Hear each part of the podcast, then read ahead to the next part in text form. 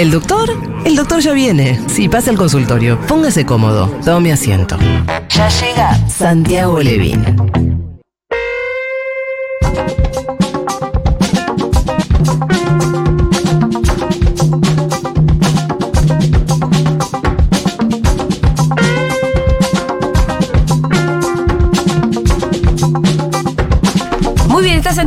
Ya en la mesa de Seguridad Habana. ¿Cómo le va, señor? ¿Qué tal, Julia? ¿Qué Bien. tal, compañeros? ¿Cómo estás vos? Yo estoy bien, un poco cansado, Sí. pero bien.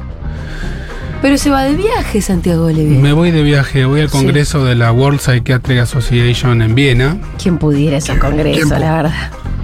Yo no quiero ni preguntar demasiado por esos congresos.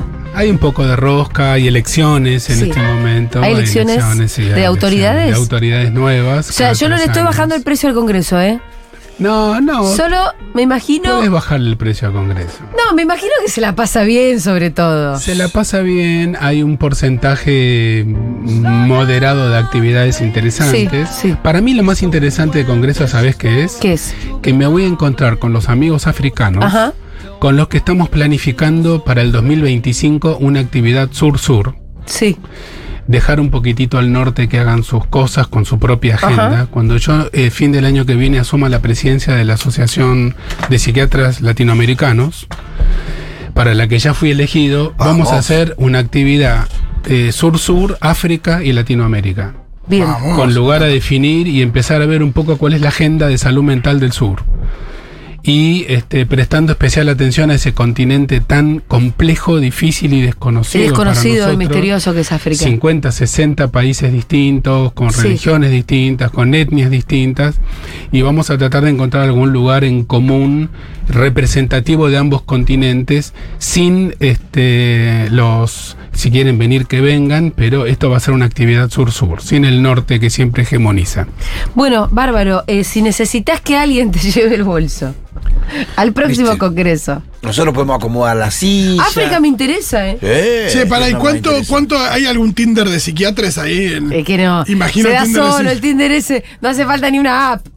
Los congresos son lugares en donde Sí, pasan cosas. en Congreso de todo, digo, no, no, eso no es, no es, No solo de no es psiquiatras. monopolio de los psiquiatras, total. No, no, en no. cualquier congreso de la vida. El congreso No, es es el. peligroso. Los Los congresos, congresos son, son peligrosos. Congresos son peligrosos, tiran peligro. En Argentina, la- la mayoría de los congresos son en la ciudad de Mar del Plata, Sí, porque es sí. la ciudad que tiene mayor capacidad hotelera, Claro. puede recibir miles de personas de un Sí. día para el otro. Y así como la ley electoral dice que del- desde el kilómetro 500 en adelante no tenés obligación de Sí. votar, se suele decir que desde el kilómetro 400, bla. What happens in Mar del Plata stays in Mar del Plata también. Exactamente, Sí, sí, sí. exactamente. Bueno, eh, hoy vamos a hablar de la pediatría. Vamos a hablar de la vocación de pediatra. Bien. Vamos a hablar de los pediatras. Eh, por favor, los pediatras que estén escuchando, las pediatras, manden mensaje. Los estudiantes de medicina y las estudiantes que estén pensando hacer pediatría, manden mensaje. Bien. Estamos necesitando pediatras en el mundo Hay a pocos pediatras. Ayer lo decía Leandro Santoro que vino de invitado a Duro de Mar, que faltaban pediatras. Y Me acordé que hoy teníamos esta columna. Y una de las cosas que se explicaban ahí es que el pediatra no tiene como otra, eh, otra entrada económica que no sea la de. La, la decisión de ser pediatra es una decisión humanitaria de un profundo amor, tal vez la de mayor amor de todas las decisiones es- de las especialidades médicas. La medicina tiene cinco ramas, otro día podemos ser más específicos con esto. Una de ellas es la pediatría. Eh, efectivamente están faltando pediatras y están faltando neonatólogos dentro de la pediatría. Ajá. Por primera vez en Argentina el año pasado quedaron vacantes puestos de residencia para pediatría, para neonatología, también para psiquiatría, pero eso lo dejamos para otro día. Lía Ricón, mi querida Lía Ricón, que aún vive, tiene 93 años, eh, nos enseñó hace muchos años que la vocación médica tiene dos componentes. Eh, la curiosidad por el funcionamiento del cuerpo y de la mente. Sin esa curiosidad un médico no puede laborar. Y la vocación reparatoria, como se llama en psicoanálisis, es decir, el placer al ayudar, el sentir placer al ayudar. Eh, la vocación reparatoria no es este, privativa de los médicos ni de los psicólogos. Un docente tiene vocación reparatoria. Tampoco es privativa de los ingresos, porque también está la idea de que como hay vocación, eh, tenés que hacer un sacrificio y hacerlo gratis. 100% no. Pero el pediatra a esto, a la, a la curiosidad por cómo funcionan las cosas, es decir, al input científico y además de sentir placer al ayudar, que es este, esta parte fundamental de la tarea de cualquier profesión asistencial como las profesiones de salud, suma un asunto que a mí me parece que últimamente estoy especialmente emocionado con esto, pensando en los colegas psiquiatras, que es el amor por las niñeces, por los niños y las niñas, eh, por la evolución, por el acompañamiento, el ¿Y por qué acompañamiento. eso te emociona en particular si cualquiera podría pensar que los niños son tan lindos? No, los niños no son ni tan lindos ni no tan lindos, pero quiero decir, los niños... Son lindos. Bueno, Freud descubrió que aparte de ser lindos, no son blancas palomitas, como decía un programa de televisión Sí. cuando yo era chico, sino que este, en cada niño y cada niña anida un terremoto dentro de la cabeza, en donde se van armando amores y odios y todo el aprendizaje para entrar en la civilización humana, que es bastante complejo que tiene bastantes accidentes que van determinando también un poco ese derrotero posterior. Pero ese acompañamiento del cachorro humano que nace con potencialidad humana pero no nace humano, no nace hablando, necesita que se le enseñe a hablar, que se le dé un nombre, que se lo ingrese a una tradición cultural. Tiene allí la figura del médico pediatra como una de las figuras fundamentales. Quienes tuvimos la suerte de tener un pediatra muy querido o muy querida y luego estudiamos medicina, reconocemos también en nuestra propia vocación la marca que nos dejó ese pediatra que nos cuidó cuando nos dolía la garganta, cuando nos dolía el oído. El pediatra es tal vez el último eh, médico de la medicina que en vez de ver fotos ve películas. El pediatra tiene el concepto de evolución, está pensando cómo crece ese niño o esa niña. No ve un conflicto como un problema, sino como un evento en ese derrotero Claro. de desarrollo y crecimiento. Y eso es un concepto fundamental que hay que rescatar para el resto de la medicina. Sí, hay algo respecto también de- del contexto que por supuesto que un psicólogo, un psiquiatra también lo ve, pero en otras ramas no, no aparece. Esto de, bueno, cómo, cómo se da la cuestión en la casa, ¿no? Pensar un poquito en, en que el desarrollo de ese niño eh, no solamente tiene que ver con, lo que le pasa físicamente, sino también el...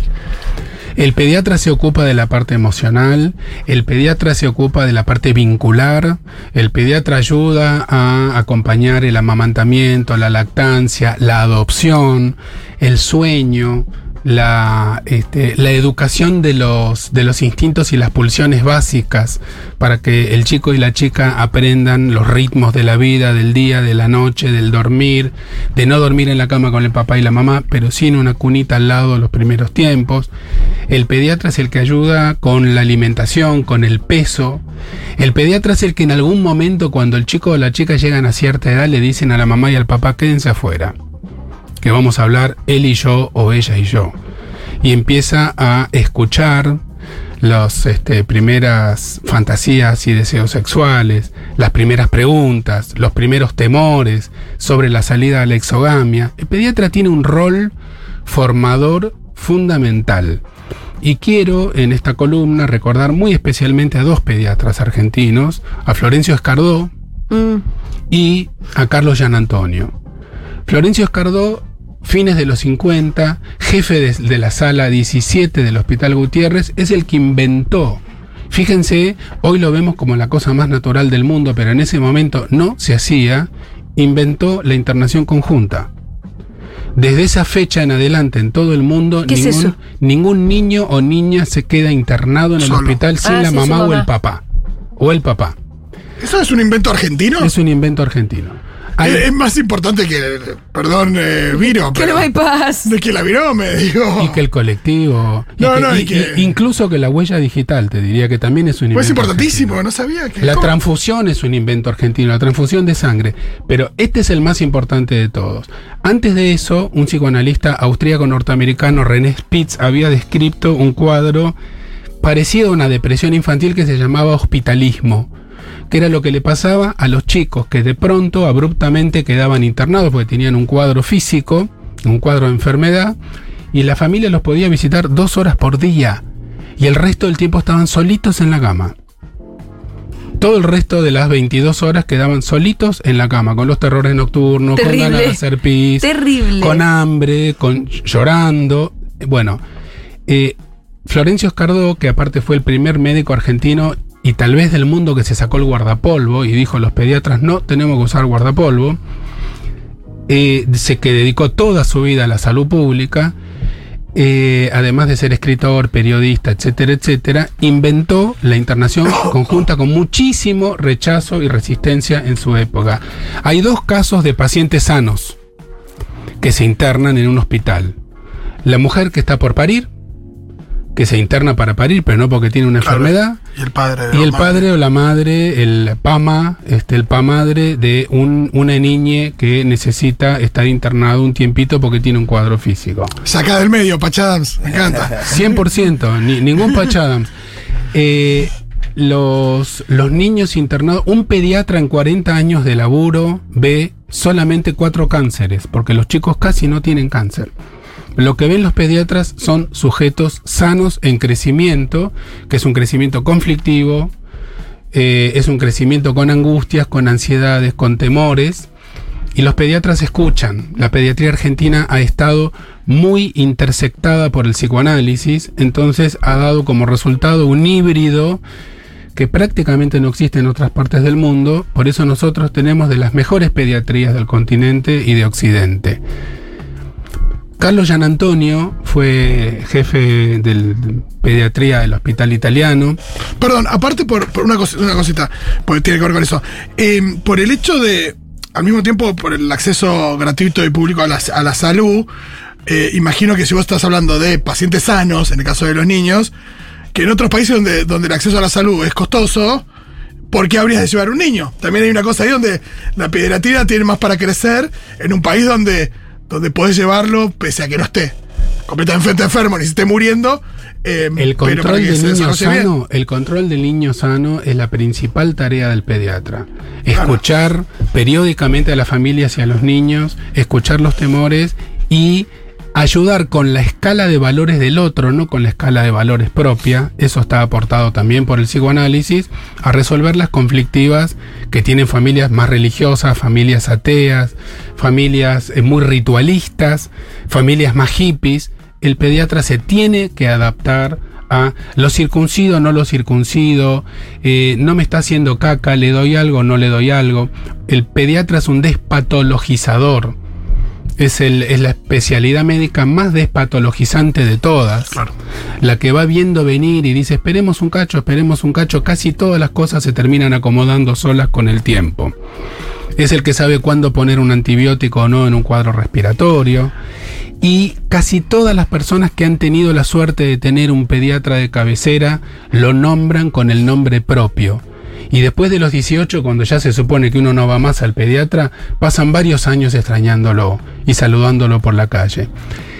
Carlos Gian Antonio, que es el otro gran pediatra del siglo XX en Argentina, fue uno de los primeros investigadores en el síndrome urémico hemolítico. ¿Qué es eso? Síndrome urémico hemolítico es un, una, es un problema circulatorio y renal que tiene mayor incidencia en los niños y que en un momento Argentina fue el país con mayor incidencia, que está producido por una de las variantes de la bacteria Escherichia coli por comer carnes crudas. Y puede dejar a veces secuelas de un poco de insuficiencia renal y a veces no, pero son chiquitos que a veces hay que internarlos y hemodializarlos. Entonces, eh, Carlos Gian Antonio, además de traer una ética en el cuidado de los niños y las niñas, porque ustedes piensen que los chicos, eh, la relación del pediatra con un niño, con un bebé, con un recién nacido, es absolutamente asimétrica. Si la relación médico-paciente es asimétrica, esta es más asimétrica todavía, porque el niño no decide ir, no es el que pide ir, no es el que dice me pasa tal cosa, sino que lo llevan.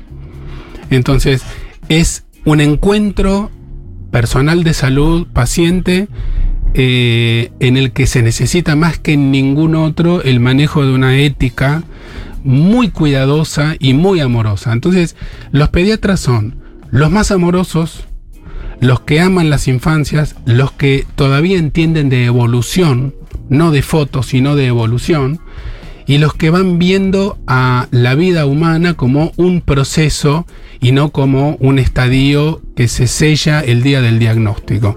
Entonces, todo el resto de los médicos y las médicas tenemos que seguir aprendiendo de los pediatras, que además son personas que deciden vivir una vida, como decía Fito hace un rato, o dio a entender, sin ganar mucho dinero. No hay negocios en la pediatría. Claro, yo lo dije. Vos lo dijiste. Es un, es un territorio donde, donde es muy no pueden operar. Existen cirujanos infantiles. No, pero si Eh, hay business de los laboratorios, seguro, eso sí. Los laboratorios tienen poca influencia sobre los. Ah, pero este, yo he visto, a mí me, me ha pasado de, de, de salir medio espantado de un, de un pediatra que eh, enseguida, no te digo que desrecomendaba, pero no le daba mucha bola a la lactancia y enseguida... Con la lactancia tienen Era bastante amigo de la fórmula y todos los juegos que tenía para niñas en, el- en la sala de espera tienen una plaquita que decía que eran donados por eh, Vago, que eran los que son los que hacen también el, el Nutrilón o uno de esos reemplazantes. Bueno, Y- a ese pediatra no lo No, no, por eso mucho. no me fue. Pero dije, uh, guarda que. Tienen una deuda con la lactancia los pediatras. Claro, por ahí, por ahí pasa. No, el- no el existe la materia. Por eso nosotros todos los lunes, eh, acá, los lunes no, perdón, los viernes, viernes. hacemos elogio de la puericultura con Aldana Contrera. Eh, Le mando un saludo grande a Carlos Warren, que fue el pediatra de mis hijos, Sí. que un día le dijo a la madre de mis hijos, que es antropóloga, él, él insistía en seguir, que siga dando la teta, Sí. que siga dando la teta. Mi hijo mayor tomó hasta el año y dos meses. Y le decía, si hacemos la traducción, vos que sos antropóloga, si hacemos la traducción del chimpancé, vos le tendrías que dar la teta hasta los 16. Mm. Sí. Yo le decía, por favor, Carlos, no le digas eso. 16, no le des esas ideas. Eh, por supuesto que la industria ha entrado también en la pediatría. Claro, pero, pero que por ahí es verdad que es uno de los no, y además más la, cu- la cuestión de la lactancia en realidad es- es un problema ya de formación profesional. Totalmente. En la carrera no existe la materia. No, tampoco es una existe, locura. tampoco existe historia de la medicina, tampoco existe, digamos, salud mental y psiquiatría en varias entradas, es muy Y poquitita. aparte la se mata al importancia estudiante, que es muy loco, porque se mata al estudiante y hay cosas que no están. muchísimo y hay cosas que no están. Como cosas bastante importantes. El parto natural, la lactancia, la comida natural, los pediatras te enseñan a hacer las primeras papillas, te enseñan a utilizar lo que tenés, las frutas de estación, son los que le enseñan a los chicos cómo alimentarse con lo que hay. Em, esto es un elogio a las personas que se reciben de médico o de médica y que deciden dedicar toda su vida profesional con ese estetoscopio más chiquitito, pero con el corazón más grande, y los neonatólogos más chiquititos todavía. Ayer me contaba una paciente que su nieto estuvo cuatro meses internado en terapia intensiva. ¿Saben lo que es un niñito No, internado no en me lo puedo ni imaginar. Intubado con una infección rarísima, rarísima, y ahora está de vuelta en su casa, recuperando peso, este, comiendo bien y jugando de vuelta. Eh, esos médicos y médicas que se dedican a cuidar a los chicos tienen todo el amor y la admiración de esta columna. Eh, hay muchos mensajitos, algunos audios también. Hola, mi pediatra no vino, no vio que yo era celíaca. Bueno, chicos, tampoco vamos. Bueno, sí. No, No, romp- no rompamos el espíritu de la columna. Claro que debe haber pediatras que son Sí, no, está claro. malos, como en todos lados. Está bien, como ese, hay otros que, ¿sabes lo que son los consultorios de pediatría en los centros de salud de los barrios? ¿Sabes el esfuerzo que hacen esos, esos hombres y Sí. mujeres? Seguro existen El amor con lo que Hay tratan a esos pediatras chotos, sin ninguna duda. Seguro existen pediatras hijos de puta, pero yo les juro que la posibilidad de encontrarse un pediatra mala gente es bajísima. No, aparte acá en realidad no era mala gente, evidentemente no, no era exactamente Doctor House.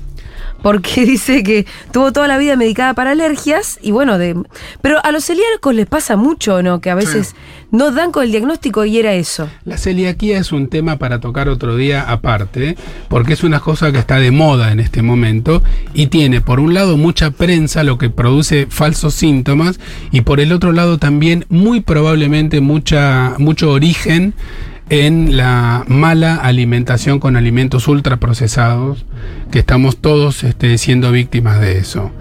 Eh, no es, tenemos que encontrar todavía la causa por la cual hay tantos casos de celiaquía hoy, como tantos casos de esclerosis lateral amiotrófica, de ELA, que se veían muy poco hace 30 años. Sí, y ahora se ven más. Muchísimo. Hola, seguro les doy fe. Mi viejo pediatra, cada vez que teníamos algo y lo único que queríamos era que nos diera un medicamento, decía como, vamos a ver cómo evoluciona.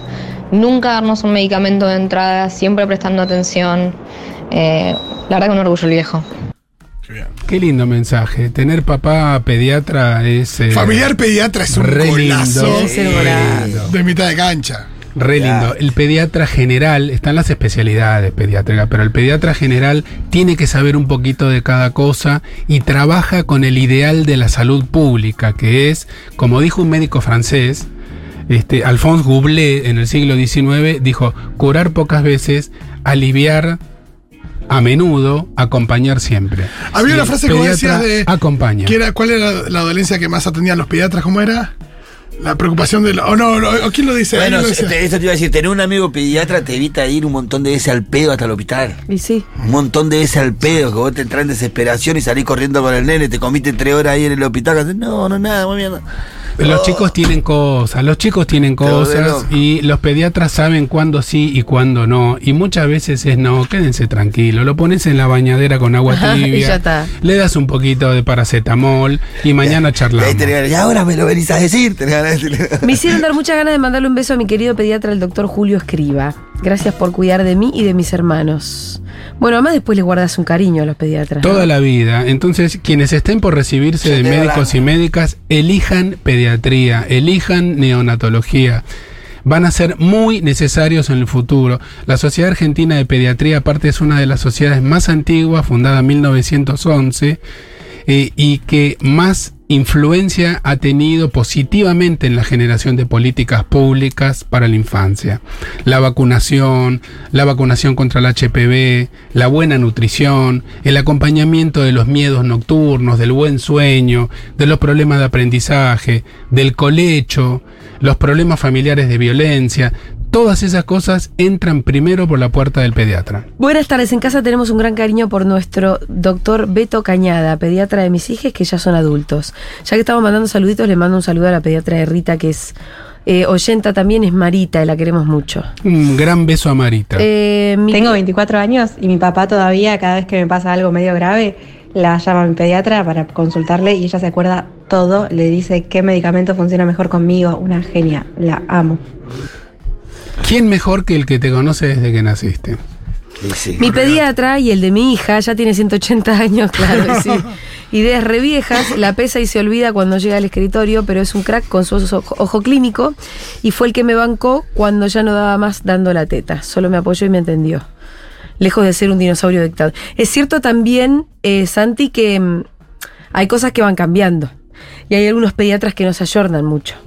Bueno, cuando yo era chico había que dormir este, Boca, arriba, boca abajo, la alimentación. abajo. Lo de la Sí. papilla no, no va Sí, más tampoco, pero, por ejemplo. pero también en ese no ayornarse, por ahí ese pediatra que no se ayornó es el que te responde un mensaje o que lo podés llamar un sábado a las 4 Bueno, de la sí. mañana y que no te dice mandame un mensaje por WhatsApp y te lo contesta a los dos días. Pues también pasa eso, digo que a veces hay cosas que son más propias de otra generación, Sí. pero que también hay un, por ahí un grado de, de responsabilidad o de atención que también es propio de esa generación y no de la más actual, ¿no? Miren, en Sí, la década del muchos. 60, en la década del 60 en Argentina, en los momentos de pensamiento revolucionario, de la canción de protesta, donde la utopía estaba cerca, después se fue toda la chota.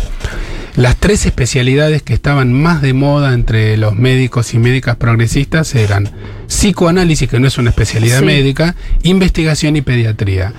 Los pediatras siempre, esto, hay muchos desaparecidos pediatras también. Los pediatras son personas idealistas que tienen la utopía puesta, por eso cuidan a los chicos y las chicas. Em, bueno, la gente mandándole besos a sus propios pediatras. Me encanta. Uy, con que 43 años me acabo de acordar de que mi pediatra era el doctor Hassan. Y no sé por qué lo recuerdo como el doctor Hilbert, no me preguntes, pero nos atendió a toda la familia, que éramos seis. No sé si estará vivo o qué, pero el apellido no me lo olvido más. Mi pediatra, eh, el señor Nicolini. Mi pediatra, el doctor Penchazade, que vive, el papá de un gran amigo mío, porque también se exilió en Venezuela, luego genetista, y luego Víctor Penchazade, uno de los inventores del índice de abuelidad. Ah, mira.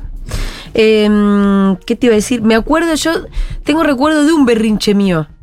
No sé si ustedes tienen recuerdo de berrinches. Mi todos madre, hemos mi- pasado mi por- madre me decía Grumpy. Bueno, mira. ¿Pero vos te acordás un berrinche? No, pero mi madre sí. ¿Alguien, se- ¿Ustedes se acuerdan de sus berrinches? Eh, ¿Cuando íbamos al médico? No, un berrinche cualquiera. No, me acuerdo de que me dijeran que estaba rojo como un tomate, pero no del berrinche. No pero- de lo que sentiste. Pero inmediatamente de que estaba rojo como un tomate, como de. Sí. Yo tengo recuerdo de un berrinche que fue en la sala de espera del doctor, que cuando me vino a atender no era el mío, Uh, y empecé todos a la concha de su y madre. empecé a mandar a la puta que lo parió a ese que era un desconocido al grito de quiero el doctor con bigote y mi mamá que está escuchando se va a acordar porque fue un berrinche memorable. Porque después el pediatra que me tuvo que atender se ve que el mío no estaba y se ve que el mío tenía bigote se tuvo que dibujar un bigote no, cosa que hacen los pediatras. Medio pachams el tuyo. y pero es que si no se estaba todo repodrido ahí ¿eh? Igual que, que fácil que sos, ¿no? Quiero un pediatra, con, quiero un pediatra conmigo te puede, ¿no? Soy Cosme Fulanito, tu pediatra. y Bueno, no, veces- ahí yo me di cuenta que no era el mismo flaco Pero algo hicieron, pero, pero se, se ganó tu, Sí, tu respeto. se ganó mi respeto por el esfuerzo. Ah, te juro que me acuerdo de toda la sensación que tuve, me acuerdo de la imagen de cuando se puso el bigote, que en realidad no se puso un bigote, sino se puso la virome como bigote, y trató de atenderme así con y la de la mesa y decís, quiero un pediatra con dignidad. No, no, te juro que lo vi y dije, bueno, el esfuerzo de este chabón vale que yo me calle un poco la boca, está bien, no sos el de. La verdad que el esfuerzo por entender al niño que habla Sí. es uno de los mayores este, méritos de los pediatras. Sí, y además, bueno, como siempre dice Aldana, el respeto por el berrinche, porque a uno le parece una estupidez, pero en- a esa edad eh, el deseo se, Se te, te está vida, manifestando sí. en eso. No tenés por qué estar pensando en cosas más importantes. Para un pediatra nada es una estupidez. Todo tiene una función este, en, el, en el crecimiento y el desarrollo. Nada es una estupidez y eso es una de las cosas más importantes que tienen los pediatras. Ah, fue así, porque Nicolini me mandó al traumatólogo, me está eh, recordando a mi madre. Y cuando voy al traumatólogo, el traumatólogo no tenía bigote. Claro, Nicolini sí, tenía Nicolini. que hacer todo. Pobre Nicolini tomándote radiografía. Entonces el otro no tenía bigote y se pudrió. tenía que estudiar otra especialización porque la, la nena quería el de bigote. Bueno, ya saben, todos los que van a atender a Julia Mengolini de acá en adelante, déjense Con bigote, por loco, favor, porque si no se pudre todo. Masculino con bigotes. Gracias, Santi. Gracias a todos los mensajitos. Hay un montón de mensajitos de saludos para pediatras. Se ve que ese cariño es devuelto. Porque la gente se acuerda de sus La gente pediatras. quiere a su Sí, pediatra. sí, Sin totalmente. ninguna duda forma parte de quienes somos, de la vida nuestra. Y yo quiero hacer un llamado a los estudiantes de medicina para que piensen en la pediatría como una especialidad noble, humanística, de enorme importancia sanitaria y de, enorme importancia para las próximas décadas. Gracias, Santi. Nos vemos el 2 de octubre. Eh, bien, entonces el lunes que viene no, el otro sí. Bien. Eh, buen viaje en su congreso. Buen viaje. Gracias, Pásela muchas muy bien. gracias.